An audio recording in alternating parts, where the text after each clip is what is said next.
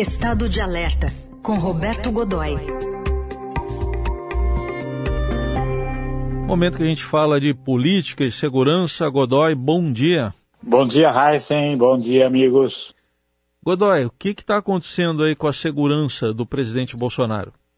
Pois é, olha só, rapaz, eu, eu a sensação que passa para todo mundo, primeiro é que o, o, o presidente aparentemente está com medo de alguma coisa. Né? Veja, todo chefe de Estado, com a variação apenas de número, é, de volume, recebe todo mandando ameaças a figura pública, assim como atores importantes, estrelas, essa coisa toda. Então, mais recebem em, diferente proporção, mas recebem ameaças e tem aquele pessoal do ódio, essa coisa toda.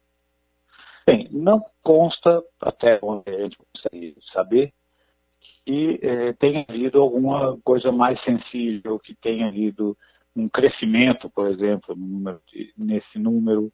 Mas o presidente, principalmente em setembro, do começo de setembro, aí a gente tem que lembrar que em setembro houve aquela enxurrada de, de, de, né, que o presidente andou falando, coisas estimulando o golpe, mais uma vez, falando nisso, atacando o Supremo e os ministros do Supremo muito diretamente, aquela coisa toda, é, até que saiu a, até que a ação do ex-presidente Michel Temer, que acomodou a situação, mas não havia, não houve nada mais especificamente. Mas o fato é que eh, os, os, esquemas da presidência para a segurança do presidente Jair Bolsonaro cresceram significativamente. Eh, não, o, o, o, alguns integrantes do sistema, e a gente tem que lembrar que a agência que cuida disso é a, a é o Gabinete de Segurança Interna, é, Segurança Institucional, o GSI, é, e ali as coisas são muito sigilosas, são como devem ser mesmo nesse caso, é a área que cuida da inteligência, da apuração de dados, digamos, faz a espionagem da presidência, né? É, apura dados, essa coisa toda, tem é, debaixo do seu guarda-chuva Está, por exemplo, a ABIN, Agência Brasileira de Inteligência, né, que cuida do levantamento de informações de uma maneira profissional. É, bem, na, numa, numa solenidade para agentes, num evento para agentes da ABIN, o, o, o atual o atual chefe da área, que é o general Augusto Heleno, é, declarou que teme por um atentado. Né? É, foi mais ou menos na mesma linha daquele pronunciamento em que ele diz que toma é, Lexotan veia para administrar o mau humor do presidente em relação ao STF, por exemplo. Né? Agora, é, mas. É... O Godoy, só uma dúvida. É, essa coisa que você falou, é, é, se teme atentado, mas se fala que se teme atentado? Não, esse é um assunto totalmente sigiloso dentro do. Esse é um assunto totalmente sigiloso dentro do, do dentro da, do, do, Gabinete de Segurança Institucional e virou, inclusive, um tabu. É mais ou menos uma coisa do tipo: quem fala sobre esse assunto está correndo risco de, de, punição, de qualquer coisa, de represália, enfim. E, e, além do que é norma, não se toca nesse assunto, você tem toda a razão. Né? Então, mas o que se percebe é que, por exemplo, pelo menos a, a, a segurança, os, os agentes, é, você vê muito mais agentes. O, o que ex, alguns ex-integrantes é, e que lamentam a maneira como a coisa vem sendo tocada, né, Heisen?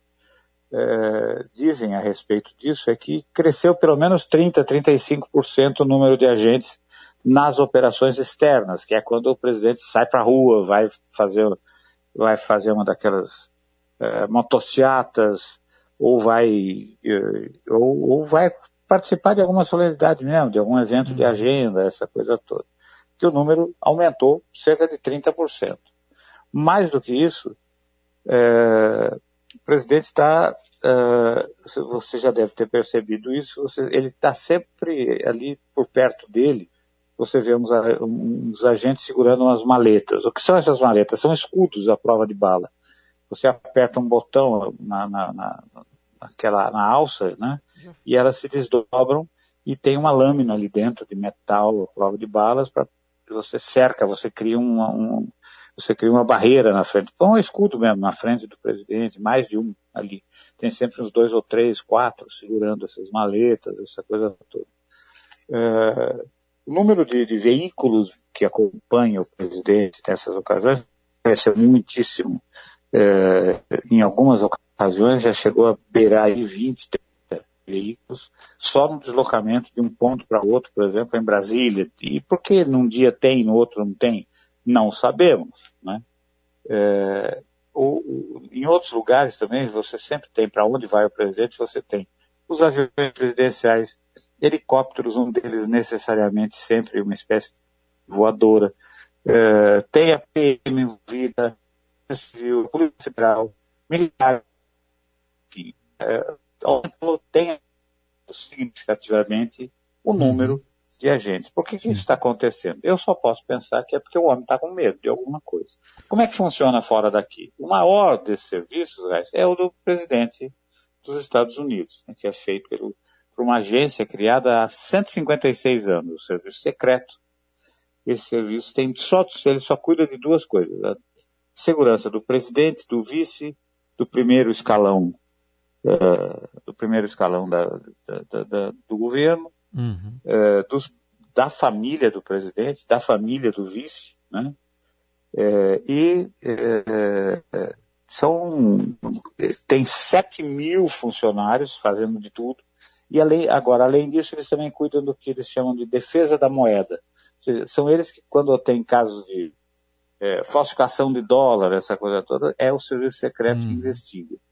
Eles também cuidam, Heisen, do uh, de crimes financeiros, também está debaixo do guarda-chuva do serviço secreto. Cada vez que o presidente americano se desloca, ele, movimenta de 44 a 70 seguranças ali, agentes em volta dele. Sim. Ele leva 40 veículos blindados. Um, aqueles, quando ele vai para o exterior, eles, tudo é transportado, inclusive veículos, né? não nesse número todo, claro, mas é, a frota que vai ser usada no local para onde ele vai é transportada naqueles enormes cargueiros é, C-17 da Força Aérea Americana, é, enfim, uma coisa uhum. realmente ostensiva. Na mais ou menos na mesma proporção está o esquema do Xi Jinping chinês, do qual se sabe pouquíssimo, claro, né? É, e também o do, uh, do Vladimir Putin, da uhum. Rússia, no, quando o Putin teve aqui pela última vez, foi na, na, nos Jogos Olímpicos, né, no Rio de Janeiro, eh, tinha uma coisa, inclusive você percebe uma coisa curiosa, que ele se deslocava numa frota, também trouxe veículos próprios. Quando ele se deslocava pela cidade, os lugares por onde ele ia passando iam tendo, os celulares deixavam de funcionar, quer dizer, uhum. ou seja, eles inter, havia uma interferência direta a partir de algum carro dali ou de algum veículo dali, essa coisa toda. Agora, quem é que não tem? Né? Quer dizer, como é que funciona num país realmente civilizado? Então, vamos usar aqui, rapidamente, como exemplo, o caso da primeira-ministra da Dinamarca, a Mette Frederiksen, né? que tem o seguinte, ela usa, qual, qual é a segurança dela?